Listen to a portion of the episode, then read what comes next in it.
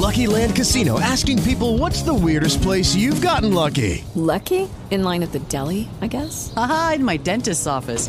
More than once, actually. Do I have to say? Yes, you do. In the car before my kids' PTA meeting. Really? Yes. Excuse me, what's the weirdest place you've gotten lucky? I never win and tell. Well, there you have it. You can get lucky anywhere playing at LuckyLandSlots.com. Play for free right now. Are you feeling lucky? No purchase necessary. Void where prohibited by law. 18 plus. Terms and conditions apply. See website for details. Olá, lindas, lindos e lindes. Bom dia, boa tarde, boa noite, boa madrugada. Ai, eu tava morrendo de saudade disso. Tudo bem com vocês? Eu espero que sim. Alguns de vocês já me conhecem e outros não. Eu sou Fran Cardoso, mulher preta, mulher de axé, produtora cultural e executiva, locutora e escrevivente. E nós estamos começando uma nova série de podcasts, onde eu, essa podcaster que vos fala, trarei para o debate alguns temas que passeiam aqui pela minha cabeça e outros temas que são relevantes, já estão aí nas redes e podem, devem e precisam ser discutidos muitas e muitas vezes sim. E para isso, eu vou contar com a colaboração de vocês. Vem comigo. Estamos começando o Larga o Doce, um podcast onde a gente fala o que pensa da gente para a gente. E hoje nós vamos falar sobre como a gente se relaciona com o nosso próprio corpo e os desdobramentos disso.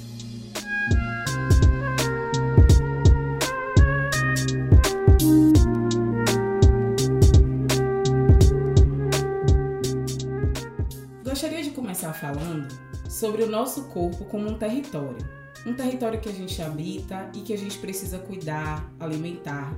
E o alimento aqui nesse caso, ele não é somente físico, mas também o alimento da alma, o alimento espiritual e todas as outras formas de alimentar esse corpo, para que ele seja esse corpo bonito e bem alimentado aos nossos olhos, para que a gente se sinta bem e se sinta à vontade habitando esse corpo. Quando a gente de fato consegue entender esse corpo como um território, um corpo que fala, que se expressa, que conversa, a gente consegue aperfeiçoar a nossa relação com o nosso próprio corpo. E isso, obviamente, não acontece da noite para o dia, principalmente pelo fato de que esses corpos são extremamente estigmatizados, julgados, hipersexualizados. Esses corpos são retaliados, criticados, sobretudo quando estamos tratando de corpos pretos. E a gente poderia estar falando também de corpos gordos ou de corpos com necessidades especiais e por aí vai. A questão é que dificilmente conversamos abertamente sobre as mudanças dos nossos corpos, de como a gente se sente habitando esse corpo, porque essa pauta ela é omitida. Então muitas e muitas de nós acabamos por não saber mesmo a forma de lidar com as mudanças físicas e emocionais produzidas por esses corpos. A gente não sabe utilizar das metodologias ancestrais de cura e de conexão, porque esse conhecimento, ele não só foi retirado de nós, como ele foi e continua sendo usurpado, distorcido e negado para a gente até os dias de hoje, como fruto dos processos de exploração e dominação do colonizador. Processos esses que olham os nossos corpos até hoje como máquinas de trabalho, como se tivessem como única função a de servidão para os colonizadores e seus descendentes. E aí, quais são as consequências disso? O nosso corpo, e como eu disse aqui, principalmente qualquer corpo preto, seja um corpo preto de uma pessoa deficiente, de uma pessoa trans, de uma mulher, de um homem preto, gordo, alto, magro, enfim, corpos pretos diversificados, eles não são vistos como corpos que precisam de cuidado então a gente não cria o hábito de olhar para esse corpo com carinho, com afeto e não cuida desse corpo território como ele de fato deveria ser cuidado. A gente precisa compreender que esse corpo é um território e é um território que fala, que comunica, que diz algo sobre nós, sobre quem nós somos e sobre o que nós sentimos. É muito importante que a gente assuma com muito cuidado e com muita responsabilidade que sim, o nosso corpo ele comunica, ele transmite informações. Então, quais são as informações que eu desejo transmitir de forma consciente através do meu corpo? Até porque o meu corpo, que é o corpo de uma mulher preta, não vai sentir e existir no mundo da mesma forma que o corpo de uma pessoa não negra.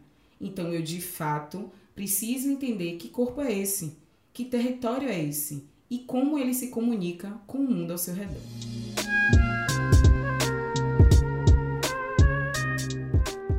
Aqui a gente chega num lugar bem interessante da discussão.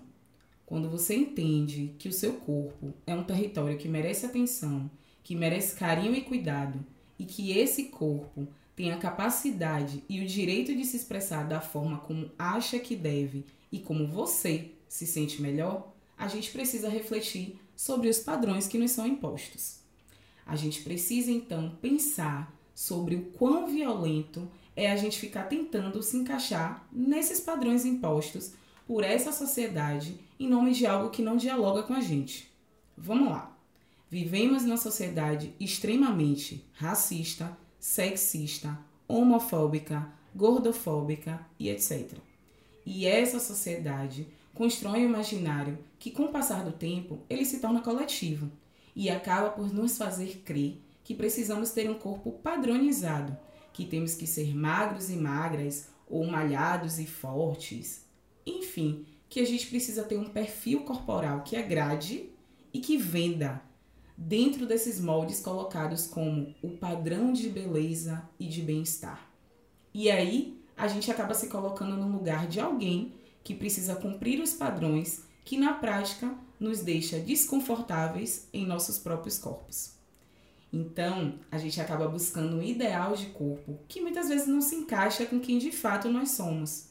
Como é que eu, uma mulher preta e fora dos padrões, e padrões aqui entre aspas, que tem suas heranças genéticas, que tem a sua história e de seus antepassados registrada no formato do meu corpo, dos meus ossos, no meu rosto, cabelo, olhos e diversas outras características. Como é que eu vou simplesmente abandonar essas características que me acompanham por toda uma vida em nome de ter um cabelo liso, uma pele clara, um corpo magro e esguio, olhos azuis ou verdes.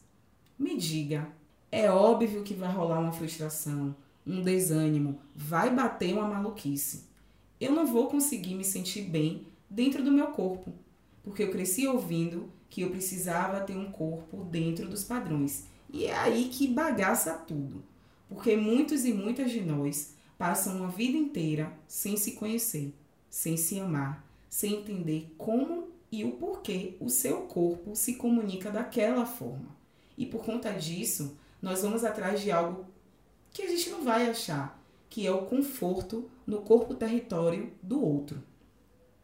Quando a gente não compreende o que esses padrões querem nos dizer, a gente de fato acredita naquilo que essa sociedade branca, eurocêntrica, patriarcal e colonialista diz quando olha para o corpo de uma mulher preta e gorda, por exemplo que esse é um corpo que merece ser desprezado, violentado, rechaçado, usado, explorado. Então a gente precisa quebrar com esses padrões. A gente precisa se sentir bem e à vontade dentro dos nossos corpos. E aí eu nem acho que a gente precisa criar novos padrões, como eu tenho ouvido por aí. Mas eu entendo que a gente não deva ter padrões. A gente só precisa ser a gente. E aí, quando eu digo que a gente precisa saber o que a gente quer comunicar com aquele corpo, o que a gente quer dizer, é porque só a gente pode determinar como a gente está se sentindo naquele corpo, o que a gente pode fazer para estar melhor e como a gente de fato quer estar para se sentir bem nesse corpo, sem ter que seguir esse negócio aí de padrão. E aí assim, Lindes, para além de agradar o outro, a gente tem que colocar nas nossas cabecinhas que precisamos estar bem conosco. A gente precisa acordar, se olhar no espelho e entender que corpo é esse que eu habito? O que eu posso fazer para estar ainda melhor e mais à vontade nesse corpo? É me alimentar melhor? É fazer um exercício físico? É investir mais em coisas que eu gosto de fazer, como viajar, comer comidas diferentes, sair para dançar, ler um livro, enfim. A questão aqui é que qualquer coisa que você faça precisa ser, em primeiro lugar, para te agradar, para te fazer bem e não para agradar o outro. E isso é algo crucial para o processo de uma relação saudável com o nosso corpo. Perceba.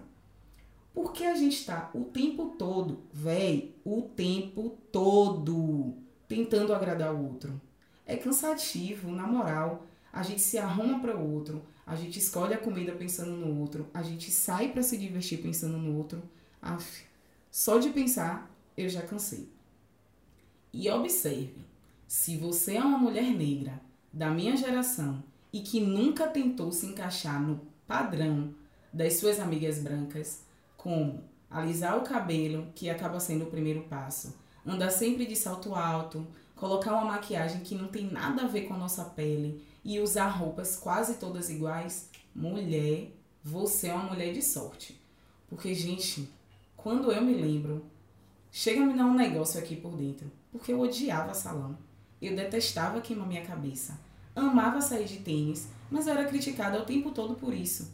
E tudo porque eu acreditava que eu precisava seguir um determinado padrão social para ser aceita.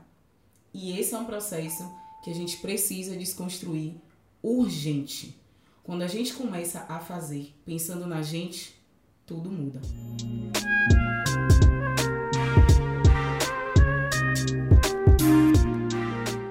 Das coisas que tem me feito melhorar essa relação com o meu corpo é a compreensão de que o meu corpo é o território de um ancestral, é um templo sagrado. E aí, algumas pessoas que me seguem nas redes podem questionar o quão é contraditório eu dizer que meu corpo é um templo sagrado e ao mesmo tempo eu postar nudes, sair exibindo por aí esse corpo nu. Então, né, gente? Eu entendo que, primeiramente, o meu corpo é um território que comunica. E o nu, ele diz muita coisa. A gente nasce nu. É a civilização que nos veste e que, inclusive, dita o que temos e como temos que vestir. Então, eu comecei a perceber que o meu corpo nu ele incomoda. E aí eu comecei a refletir sobre o fato de que a gente está a todo momento recebendo uma enxurrada de informações de corpos nus. Tipo, é o dia inteiro, velho. Mas a gente não questiona esses corpos. A gente questiona os corpos de mulheres pretas, gordas, trans, de mulheres e homens pretos, fora daquilo que a civilização diz ser o padrão. E aí, quando a gente vê uma mulher preta, gorda, nua, a gente. Opa, peraí, né, minha filha? Não é bem assim, não. O nosso corpo, ele guarda memórias dos nossos ancestrais. Guarda registros de homens e mulheres que viveram antes de nós e que, de certa forma, expressam as suas existências através dos nossos corpos. Por isso também ele é sagrado, sobretudo para nós, que somos pessoas de axé. Não é qualquer pessoa que está autorizada a tocar esse corpo, a pegar nesse uri. E esse corpo não deixa de ser sagrado quando está nu.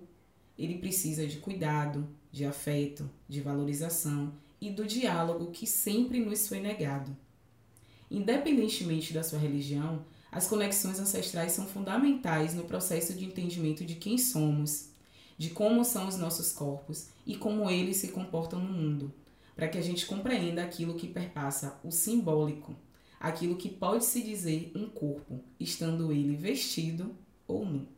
E mais uma vez, a gente precisa romper, a gente precisa quebrar esses padrões, esses paradigmas, porque até para ficar pelado tem um negócio de seguir uma regra.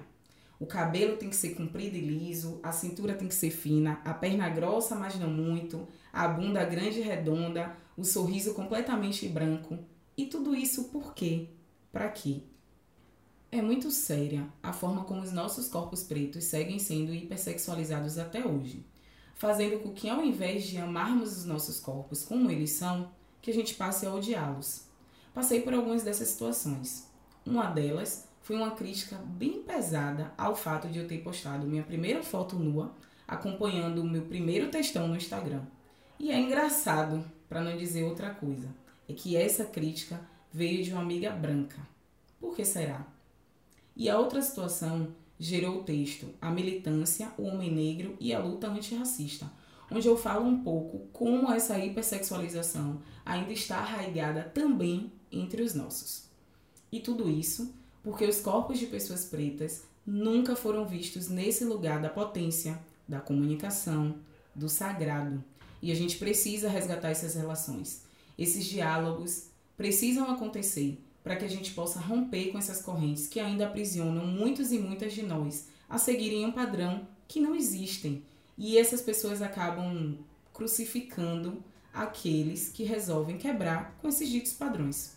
Então, lindas, lindos e lindes, seguindo os conselhos matinais da minha amiga Suelen Macena, que aos sábados nos convida para que a gente se olhe no espelho, eu gostaria de convocar vocês a fazerem esse exercício de se olharem no espelho com verdade, com carinho, com amor e com afeto. E quem se sentir à vontade pode postar uma foto e me marcar nos stories fazendo algo que alimenta as almas e os corpos de vocês, refletindo o amor próprio, com a hashtag Já se amou hoje, tudo junto e sem aceito. Vamos devolver aos nossos corpos todo o afeto, cuidado, atenção e amor que nos foi retirado. Conto com vocês e até o próximo Larga o Doce.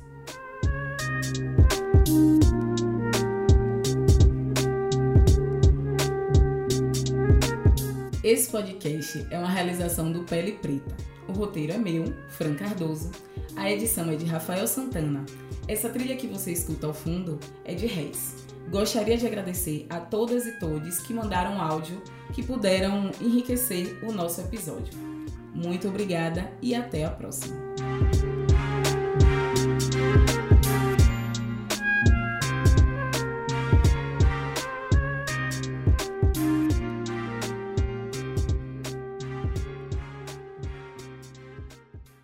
It is Ryan here, and I have a question for you. What do you do when you win? Like, are you a fist pumper? a woohooer, a hand clapper, a high fiver. I kind of like the high five, but if you want to hone in on those winning moves, check out Chumba Casino. At ChumbaCasino.com, choose from hundreds of social casino style games for your chance to redeem serious cash prizes. There are new game releases weekly, plus free daily bonuses. So don't wait. Start having the most fun ever at ChumbaCasino.com. No purchase necessary. VGW. Void were prohibited by law. See terms and conditions. 18 plus.